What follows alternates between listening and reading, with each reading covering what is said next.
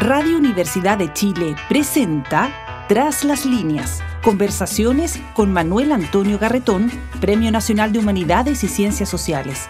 Programa producido en el Departamento de Sociología de la Universidad de Chile con el auspicio del Centro de Estudios de Cohesión y Conflicto Social, COES. Muy buenas tardes. Bienvenidos y bienvenidas a Tras las líneas el programa semanal que presenta el Departamento de Sociología, que celebra en estos días los 65 años de existencia del Departamento de Sociología de la Universidad de Chile. Eh, y programa en el cual tratamos de reflexionar sobre lo que nos ocurre como sociedad, como personas, no solo en el marco nacional, también a nivel de lo que ocurre en el mundo y muy especialmente de América Latina. Y donde vamos tratando de combinar eh, análisis que tienen que ver más con lo político-social y otros que tienen que ver más con las transformaciones profundas que vive nuestra sociedad, la sociedad del siglo XXI, en cada una de sus eh, especificidades, ya sea latinoamericana, ya sea chilena o argentina o peruana. Bueno, y hoy día vamos a tener una invitada de lujo para conversar eh, sobre eh, la última elección en América, en, en América Latina, digamos, en Argentina, eh, porque ahí se dan características muy particulares de la sociedad argentina, pero también tendencias y características que son mucho más profundas y comunes al conjunto de América Latina y que, aunque en Chile nos guste distinguirnos mucho de la política latinoamericana, hay componentes de la política argentina, sobre todo, hay componentes eh, que son comunes y que tienen que ver no tanto con el desarrollo político, y más con el tipo de sociedad que estamos eh, viviendo. lo que estamos eh, hoy día viendo en, en Argentina es, según lo que nos ha señalado nuestra invitada de hoy, es el, quizás el término de un tipo de política basado en la, el antagonismo, el enfrentamiento entre dos grandes eh, coaliciones, peronismo y antiperonismo. Eso habría marcado los últimos 20 años, y quién sabe si más, pero los últimos 20 años al menos, eh, de, la, eh, de la política argentina, y eso pareciera, y así eh, lo conversaremos, pareciera estar terminando. Eso básicamente por la irrupción de una política enteramente nueva, que sería la que representa mi ley, y donde lo que llama la atención que mi ley es menos un producto, por lo menos en mi lectura de las cosas que le he leído a nuestra invitada, eh, es menos el resultado de su propia política y mucho más el resultado de la profunda crisis que vive la sociedad argentina y en la cual evidentemente, esta pareciera ser la ilusión de una solución. Pero la mayor probabilidad pareciera estar en que no hay salida a esta crisis, como en un plano enteramente distinto. Es un debate que hubo acá en Chile hace unos pocos meses. Como en un plano enteramente distinto, las dictaduras militares no fueron salidas a las crisis no fueron salidas. Fueron generación de otro tipo de crisis en la sociedad. Bueno, aquí estamos en una situación enteramente distinta, estamos en un régimen democrático, pero se trata de una política nueva que hace que lo que era particular del caso de Argentina, que era una cierta estabilidad política, confrontada a una permanente inestabilidad y crisis económica, hoy día se produzca, y estoy en esto adelantando cosas de Liliana, porque todo esto lo aprendió de ella, ¿eh? que en este momento se produzca eh, esta eh, conjunción entre una crisis económica que ya venía y ahora el desatamiento de una crisis de inestabilidad política por la irrupción de una nueva fuerza política en, eh, que rompe esa eh, doble coalición, esa coalición, digamos, entre peronismo y antiperonismo. Bueno, para hablar de estas cosas eh, es que hemos invitado a Liliana Derris, una gran socióloga argentina, perteneciente más a mi generación que a la generación actual, aunque eso no sé si le guste a ella eh, aceptarlo, pero eh, y con la cual eh, hemos tenido a lo largo de todos, de muchos años, encuentros a nivel latinoamericano, en Argentina mismo, acá en Chile. Y ella es, su tesis de doctorado es sobre Chile, es sobre sociedad y política en Chile. Hizo el doctorado también con Alain Turán, como es, eh, como es mi caso. Y eh, es actual, es, socióloga formada en la Universidad de Buenos Aires, doctorada, como decía en la, en la Escuela de Alto Estudio en Ciencias Sociales de París, con Alain Turán. Eh, y es, ha sido profesora de la Universidad de Buenos Aires, al mismo tiempo que investigadora del Consejo Nacional de Ciencia, investigadora superior del Consejo Nacional de Ciencia y eh, Tecnología. Y tiene libros y artículos y participa en el debate eh, intelectual eh, en, en, Argentina hasta el día de hoy, en que está participando con muy, muy buenos análisis sobre lo que ha sido este último periodo de la política argentina. Bueno, muchas gracias por estar con nosotros, Liliana de Riz, y quisiera partir eh, con, eh, con este comentario tuyo, con esta idea que eh, aquí se rompe, por un lado, una cierta estabilidad política por la erupción de, de esta nueva fuerza, pero esa nueva fuerza es menos producto de un proyecto propio que de la crisis de degradación que hubiera la sociedad argentina. Bueno, muchas gracias por la invitación y siempre es un placer encontrarte y poder conversar. Como tú señalaste, el fenómeno Milley tiene que ver, a mi modo de ver, con dos factores centrales. No puede ser desligado de la transformación en la tecnología de la comunicación, porque este señor es un rockstar que empezó en los sets de televisión, gruñendo y que de ahí a las redes, multiplicando y viralizando sus rugidos, se convirtió realmente en este que se autodefine león de una selva, pero con algo extraordinariamente singular, que es que él es la expresión, no necesita explicar, simplemente ruge y todos rugen y hace que todos sean leones como él y se sientan en una selva compartida.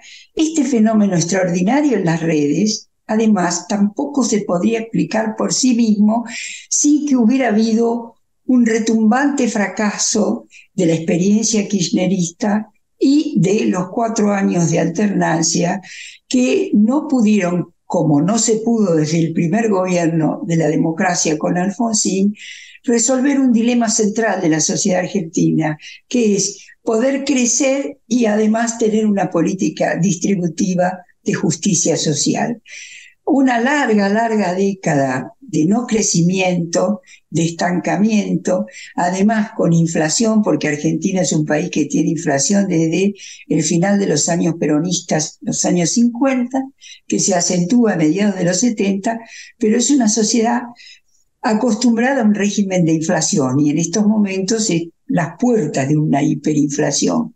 Entonces, digo yo que no se puede separar de esta profunda crisis de gestión del problema de cómo vivir en sociedad, producir riqueza y tener justicia distributiva, y esto acompañado por una enorme degradación institucional. Piensen ustedes que la ex, la expresidenta Kirchner finalmente siempre predicó que la división de poderes es una rémora o algo obsoleto que viene de la Revolución Francesa. Entonces, este es un escenario muy singular, digo yo, por la novedad, porque además, atenti, la Argentina no era correcto definirse de derecha. La derecha siempre se llamaba partido de centro, centro democrático, pero no se autodefinía como derecha. Entonces, ahora se define como derecho un ley, pero además tiene es la parte local de un fenómeno global con el que él se autodefine, que es Trump, Bolsonaro, ha invitado a Orbán a la asunción, no solo a Biden, viene Orbán. Entonces, de pronto el mundo entró en el escenario político tan provinciano de la Argentina por este camino de irrupción de una fuerza que en el caso de Milei no, no concita un voto ideológico, concita un voto de furia o un voto de expectativa de cambio porque peor no podría ser. Pero no sé si me extendí mucho, mi idea es que confluye este fenómeno nuevo en varias dimensiones. Hay un aspecto eh, también que tú señalabas, eh, has señalado, que, me, que yo creo que es muy, muy clave. Eh, en esta crisis juega un rol fundamental, tú dirías, de los últimos 20 años, probablemente desde la época de Alfonsín, de ahí para adelante, la crisis del sentido del Estado.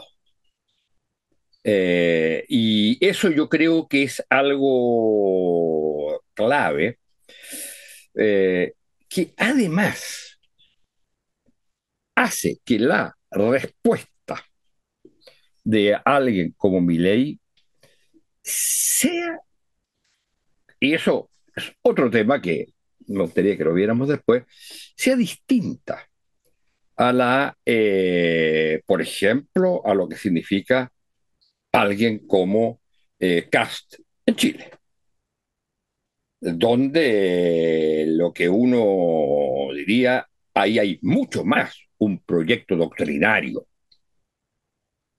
eh, ideológico, doctrinario, en que prácticamente todos los aspectos se juntan unos con otros para... Es una, propuesta sistémica frente a una derecha que era antes casi defensiva de que no le fueran a tocar o a cambiar las transformaciones que había hecho la dictadura, eh, entonces se trataba de, de, defender y por lo tanto negociar con el gobierno, los gobiernos de la Constitución, lo que fuera posible. Aquí no, aquí estamos en términos de un proyecto.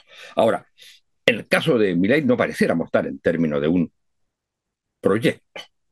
Y, eh, y eso tiene que ver con este tema que me interesaba que tocaras, que el, el, Estado como un espacio de apropiación de intereses de todos los distintos sectores.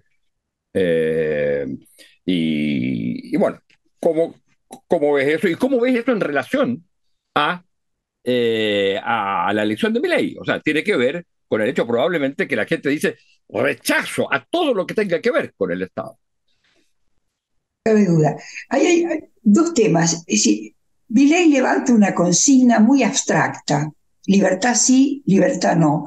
Porque en esta sociedad argentina tan polarizada, todo el clivaje se dio en términos dicotómicos. Patricia Bullrich, junto por el cambio, decía todo o nada va el señor Massa dice sí o no, y mi ley dice libertad sí, libertad no.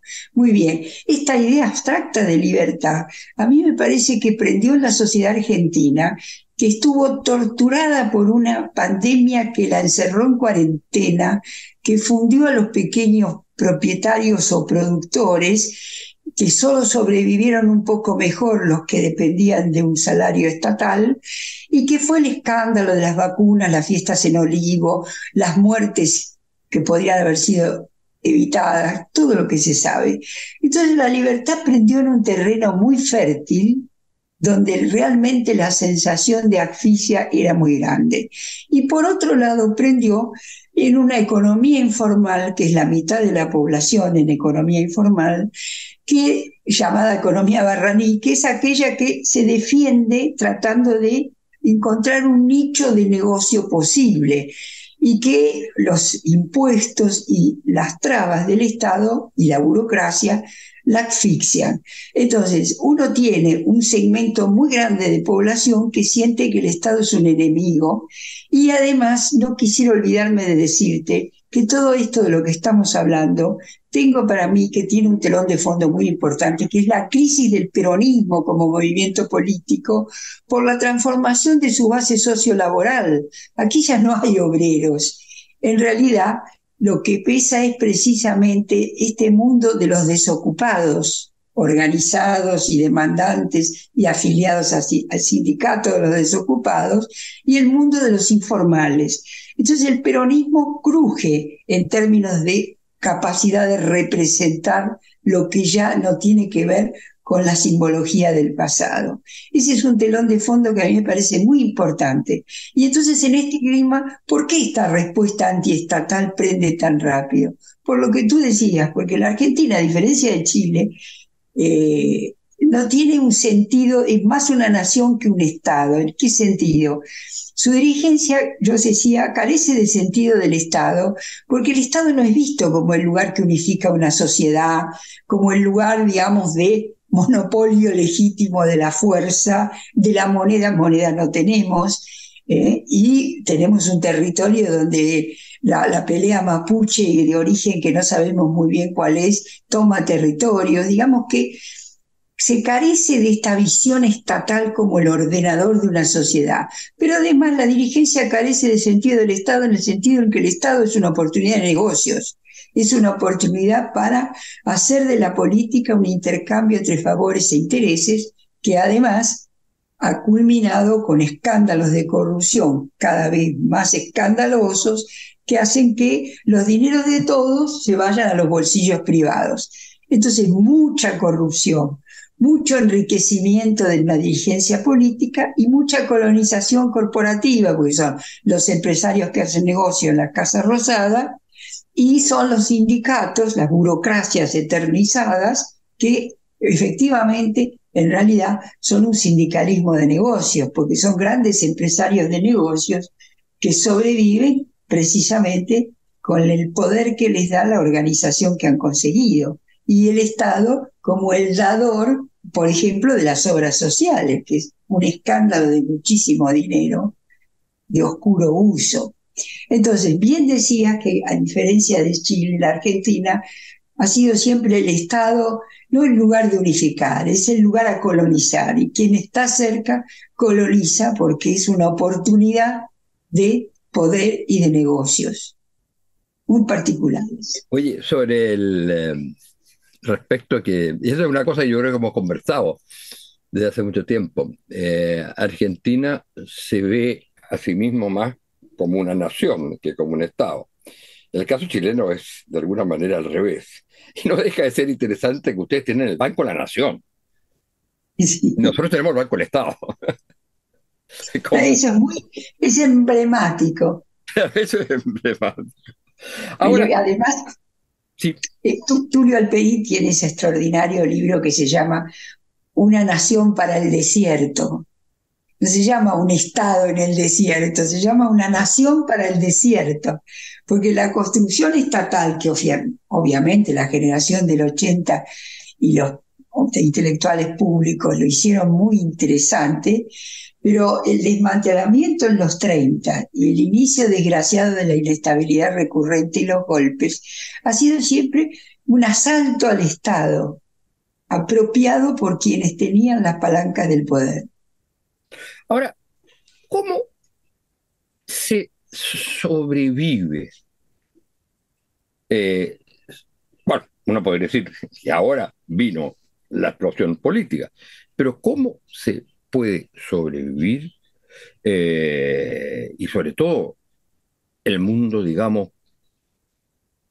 asalariado o el mundo trabajador o como se le quiera llamar. ¿Cómo se puede vivir con ese, con esa inestabilidad económica, con ese nivel de inflación, eh, sin que se produzca un estallido? Es una buena pregunta porque hay salvo una... el periodo, salvo el 2001, salvo el 2001-2002, digamos. Sí, pero muy acotado. Finalmente fueron episodios desgraciados. hoy se recupera esa idea de que se vaya a la casta. Y te digo algo interesante. No sé si reparaste, porque en el discurso que dio solo, sin rodearse de ningún soporte tras la victoria, eh, hizo una aclaración interesante. Dijo, bienvenidos todos los de la casta de buena voluntad que quieran llegar aquí esto es, si aceptan que el lema es la libertad, dejan de ser casta. Pero evidentemente la casta es como era la oligarquía en el esquema de Díada que tiene nacional y popular la Argentina. Pero me perdí con esta aclaración de mi ley, bienvenido a lo de buena voluntad que dejan la casta. Eh, y no, no me acuerdo el hilo conductor de lo último que te dije. No, lo que te decía es cómo esta sociedad sobrevive sin eh, grandes movilizaciones disruptivas. Bueno, Primero que tiene un entrenamiento de vida inflacionaria, Tulio siempre daba buenos ejemplos, vivía en Estados Unidos y, se Tulio, Tulio es Alperín Dongui, el gran historiador. El gran historiador que tiene un último libro, La lenta agonía de la Argentina peronista, que siempre se hace cada vez más lenta y sigue siendo agonía, pero es una agonía permanente. Claro, decía, mi mujer vamos a una tienda y ve que está barato y dice, comprémoslo porque a ese precio no vuelve a estar. Si los argentinos están modelados para decir, ¿cómo puedo hacer para proteger algo tan etéreo como el dinero en el bolsillo? Esto es una tradición por un régimen de tanto tiempo de larga inflación y por la experiencia hiperinflacionaria del 89 también. Pero, ¿por qué hay cierta contención? Ahí siempre se dijo el movimiento peronista, su política ha sido una fuerte barrera de contención, un dique muy importante.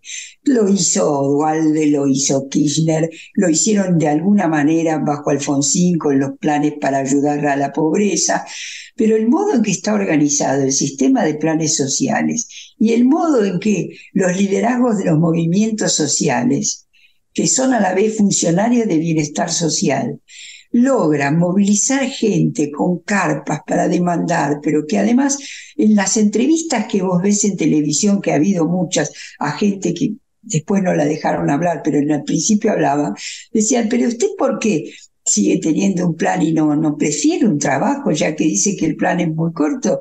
Si no, yo porque voy a trabajar, entonces tengo que trabajar ocho horas, no me conviene, prefiero un plan. Y ahí se fue creando una enorme fisura entre los que vivían planeros del Estado en esta organización contenedora, disciplinaria, eh, que tiene los, caciques por, por, por zona, y los que no tienen esa red de contención y trabajan. Y entonces el comentario ya en la época del triunfo de Macri, había este sector de la pobreza no capturado por planes y por la organización política del peronismo, que se quejaba precisamente porque decía, yo hago tal esfuerzo y esta gente cuando yo me voy a trabajar está tomando mate. Y entonces esos eran votantes de Macri.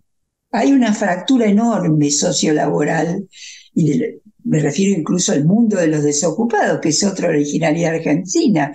Los desocupados están sindicalizados, hacen demanda por salario y hacen manifestaciones que bloquean la ciudad, pero munidos de carpa, de música, con, es como una gran kermese, se comen los choripanes, es un, espectáculo que hasta ahora ha tenido una red de contención muy poderosa.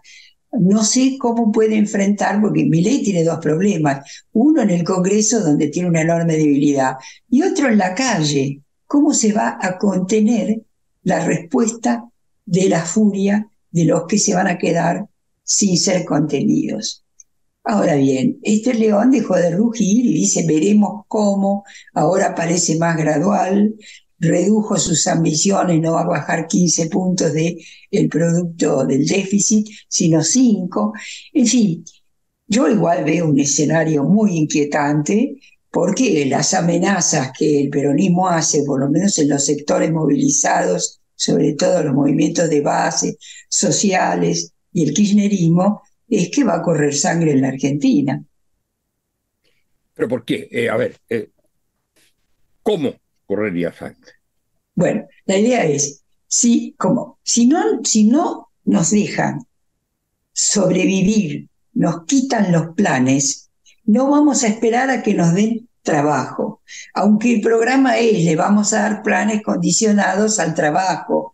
Esta idea del mecanismo de relojería que se irían creando fuentes genuinas y se iría capacitando y absorbiendo con planes y sería haciendo, se, se, impondrían seguros de desempleo como el resto del mundo y no planes, pero la reacción sindical, que no ha hecho un solo paro en estos cuatro años de empobrecimiento enorme del ingreso obrero, ha sido, nosotros estamos alertas, no pasarán si piensan que van a reducir el Estado. Y el mensaje ya es, mi hija trabaja en dependencia del Estado, que depende del Poder Judicial, y todos dicen, los sindicalistas y los empleados nos van a echar, hay que prepararse. Ahora, hay asambleas, ¿para qué se preparan? ¿Cómo se preparan? No lo sabemos, pero es como un rum rum y una sospecha y una inquietante amenaza que obviamente es el otro flanco débil de mi ley. Que... Mi ley no tiene programa propiamente tal. No tiene programa, no tiene organización. El partido, la hermana, él. Y no tiene tampoco, no tiene tampoco mayoría, digamos, política parlamentaria. No, tiene el 10% de los diputados, de los senadores y el 15% de los diputados. Y todavía la primera minoría en ambos la tiene el peronismo. Y el voto importante de mi ley en las regiones, ¿qué significa? Bueno, ese es otro fenómeno también extraordinariamente original que no nadie lo previó. Bueno, pero yo quisiera decir algo antes para el público, y es que mm, Liliana tiene dentro de los estudios que el PNUD, tal como hace los informes sobre Chile, hace los informes sobre Argentina, eh, fue la que dirigió uno de los informes y de proyectos y hacía un diagnóstico que es de las cosas más eh, interesantes para el estudio de una sociedad. Hablaba de Argentina, un país mal cocido. Y eso tiene que ver también con el eh, tipo de organización política, el, peso, digamos, eh, lo mal cocido que está el sistema político y las relaciones con las regiones y territorios. Bueno, eso es un paréntesis para eh, Pero es muy importante. Es muy importante tu observación, Manuel Antonio, porque Chile es un país unitario y Argentina es un país federal que logró la unificación después de una guerra civil y que en realidad tiene feudos, estados provinciales, ¿eh?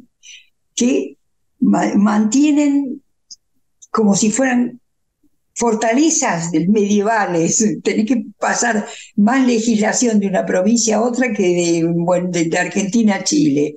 Y que estos señores gobernadores son muy poderosos porque son los que manejan a sus representantes en el Congreso y porque además es bicameral y porque el Senado que sería la Cámara Provincial, es el punto central para las cosas nacionales, se suelen iniciar ahí sobre todo bajo el peronismo que siempre lo controló. Entonces es muy difícil que un gobierno no peronista no sea un gobierno dividido que no, no controle el Senado, por ejemplo. Dicho esto, este país mal unido federal, y esa es una frase de Carlos Pellegrini, te digo que para mi sorpresa, Milei hace poco en una entrevista en televisión se identificó con Carlos Pellegrini, quiere ser el piloto de tormentas de este país. Digamos que ese muchacho aspira mucho. Y piloto de tormenta es como coser este país mal unido, que es la cuadratura del círculo.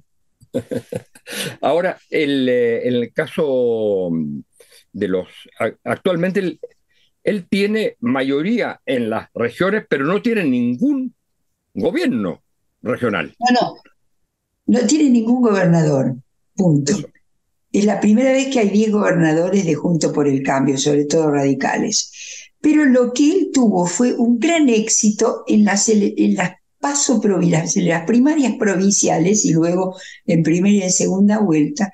¿Por qué? Porque en las provincias se produjo un desdoblamiento. Se votó al gobierno local para el plano local y se votó a mi ley para el plano nacional. ¿Me explico? En la provincia se come, se educa eh, y se, cura con el Estado. Ergo, son muy dependientes del Estado y del empleo público. Y los votos son muy fieles, o han sido bastante fieles, aunque ha habido ahora más movimiento. Estamos hablando del Estado regional. Estamos hablando del Estado provincial.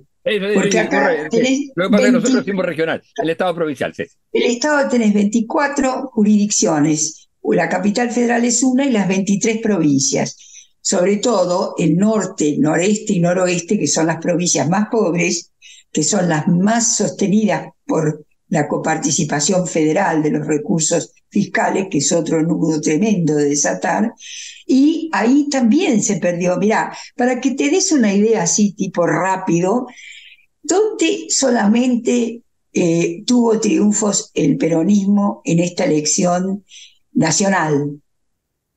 en Formosa, que es un feudo que hace 32 años maneja un señor llamado Infran, que es realmente, que durante la pandemia además fue una odisea lo que ocurrió, de dónde más, en, bueno, provincia de Buenos Aires, desde ya, que es el territorio del conurbano, la pobreza extrema y la mayor fuerza de Cristina Kirchner y el kirchnerismo.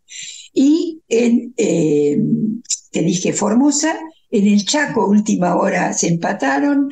Y en Santiago del Estero, que es otro enorme feudo, feudal, ¿eh? y que son los únicos tres, cuatro lugares llegaron a ser de los 24 en que el peronismo pudo triunfar. Pero el fenómeno Miney en el plano nacional habla de una disociación entre a quién voto en mi provincia, en Córdoba, a quién voto, votaron peronistas cordobeses, que como Córdoba es singular, el peronismo cordobés también es peronismo docto, como se dice, Córdoba la docta, y eh, votaron mi ley en el plano nacional.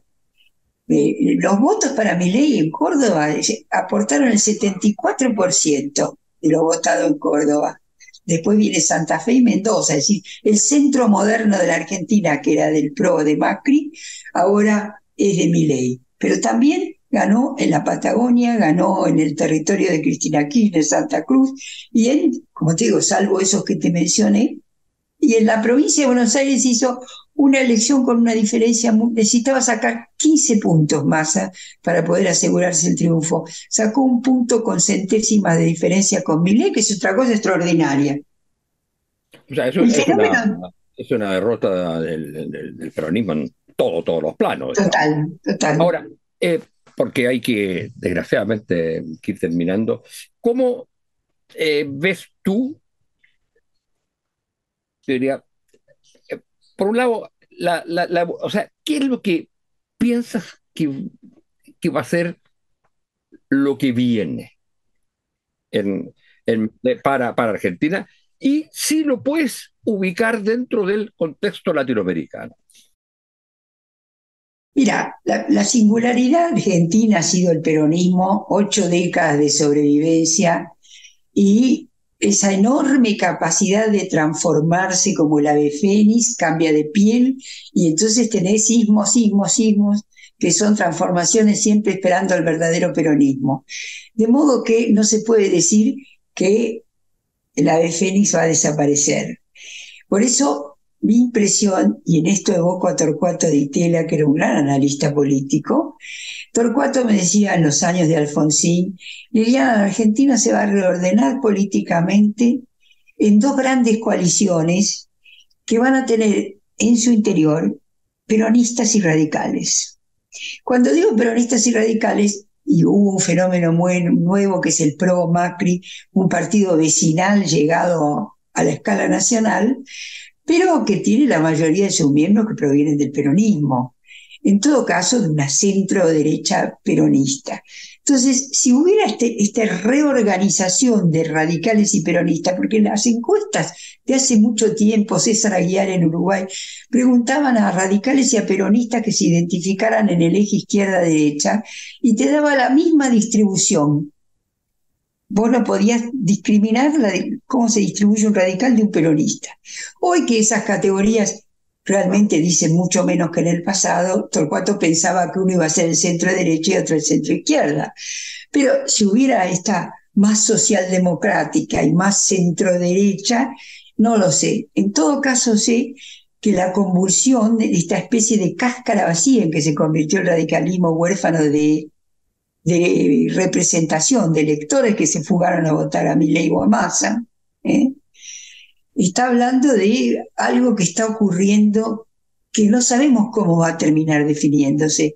Pero la izquierda es testimonial y francamente no pesa. Entonces uno piensa en que la reestructuración de un peronismo republicano, democrático y de un radicalismo más socialdemocrático, pero que tienen afinidades muy grandes, puede volver a cortar dos grandes coaliciones en la Argentina, porque si no nuestro destino sería una inmensa fragmentación, como ha ocurrido la fragmentación de los radicales votando a Milei o a Massa, y el peronismo, porque también hay otro problema, los radicales después de la muerte de Alfonsín no han logrado perfilar un liderazgo nacional que enamorara un conjunto de la sociedad. Y es un partido muy territorializado, de, líneas provinciales. Y el peronismo, después del dominio de los Kirchner y de este intento desesperado de masa, está a la búsqueda de un autor como Pirandello, los personajes. No se visualiza todavía y parece difícil que esta vez no ocurra un reagrupamiento que corte a ambos que son como cáscaras vacías representativamente hablando. Lo que, sí, lo que en el, si fuera en el corto plazo, significa que mi ley a lo máximo dura un periodo. Claro, pero mi ley es un personaje también con una, una sinuosa recorrida, porque más allá de que funciona como un influencer, como una especie de eh, economista de libro, que a nadie le importa nada Rothbard ni la escuela austríaca, ni tienen la menor idea de qué es eso. Pero este, este señor Milley viene del peronismo de masa. Massa, además, como el aprendiz de brujo, le dio todos los instrumentos y la fiscalización para que pudiera partir a Juntos por el Cambio. Cuando partió Juntos por el Cambio, lo que no previó es que lo iba a partir a Massa. Entonces aquí no sabemos si es realmente un monstruito Frankenstein que en realidad se independizó de su gestor y tiene vida propia tal vez más larga de lo que parezca. Porque yo diría como, como el chavo del ocho, no contaban con su astucia. Y es probable que tenga astucia. Yo, es un personaje que lo más extraño, porque no es un político, mi ley, es una rara avis pero de pronto tiene una astucia que asombra. Bueno, muchas, muchas gracias. Desgraciadamente el tiempo nos come. Muchas gracias, Liliana, por esta conversación y por esta magnífica ilustración de lo que está ocurriendo en, eh, en Argentina. Y a ustedes, señoras y señores auditores y auditores, muchas gracias y hasta la próxima semana. Radio Universidad de Chile presentó Tras las líneas, conversaciones con Manuel Antonio Garretón, Premio Nacional de Humanidades y Ciencias Sociales. Programa producido en el Departamento de Sociología de la Universidad de Chile con el auspicio del Centro de Estudios de Cohesión y Conflicto Social, COES.